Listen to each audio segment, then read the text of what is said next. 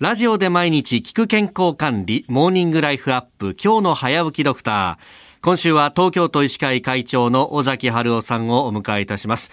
尾崎会長、明けましておめでとうございます。おめでとうございます。おめでとうございます。よろしくお願いいたします。よろしくお願いします。さあ、今年最初の今日の早起きドクターでありますが、まずは2022年、えー、昨年を総括しまして、そして迎えた2023年今年のお話というふうに伺っていきたいと思いますが、会長、去年1年間を振り返りますと、やっぱり新型コロナということになりますか？そうですね。あの、去年のトイニュースっていうのの年頭書簡で、はい、まあ、今年の前半はコロナに明け暮れるでしょうけども、まあ、後半にはですね収束の目でも立つんじゃないかみたいな話を私してるんですけども、はい、去年1年どういうふうになっちゃったかというと、はいえー、コロナのウイルスは変異を繰り返すわけですね、えー、BA.1 から BA.2 になって BA 今5になって、うん、で BA.5 も今6割ぐらいに落ちてきてまたそれの悪影が増えてると。また変異株が増えてる、こういうふうにですね1年に2回も3回も変異するウイルスってあんまりなかったんです今まで。だからどうしてもですねワクチンの効果も限られてきてしまうとか、えーと、そういうことでどんどん何回も流行を繰り返すっていうことが今後ももしかしたら続くっていうことでやはり予想以上にこれは厄介なウイルスでやはり昨年1年ですねすごく翻弄されたという感じですね。そうすると例えば医療の体制とかっていうのもだいぶ変わってきますか？そうですね。あのやはりあの今どっちかというとご高齢の方が重症化して亡くなれるんですけども、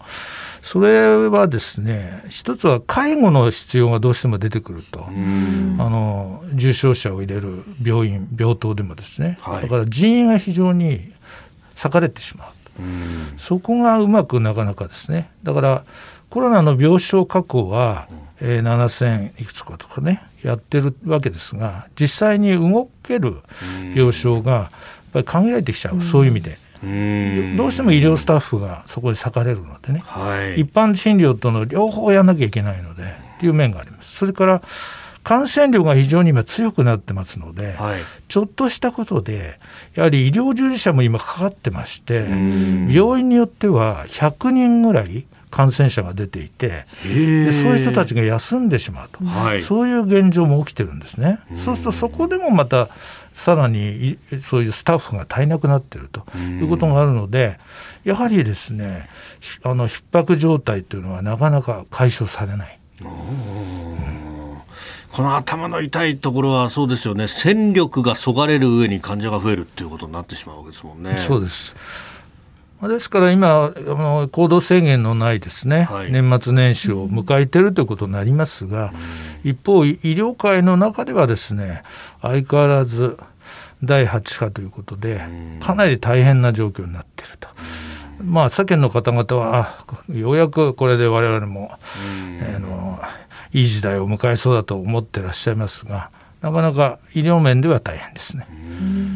ワクチンの接種率についてはどのようにこう思ってらっしゃいますか？そうですね。オメクロン対応の今 BA.45 の対応のワクチンに変わってますが、はい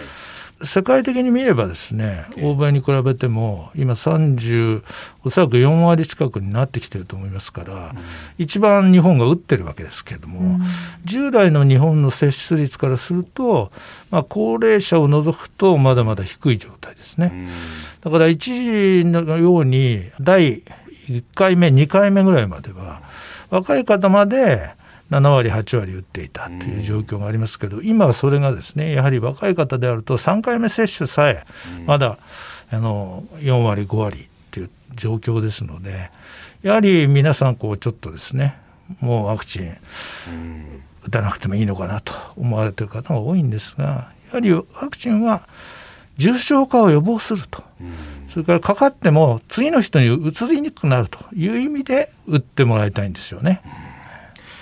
東京都医師会会長尾崎春夫さんにお話を伺っております。先生一週間よろしくお願いいたします。よろしくお願いいたします。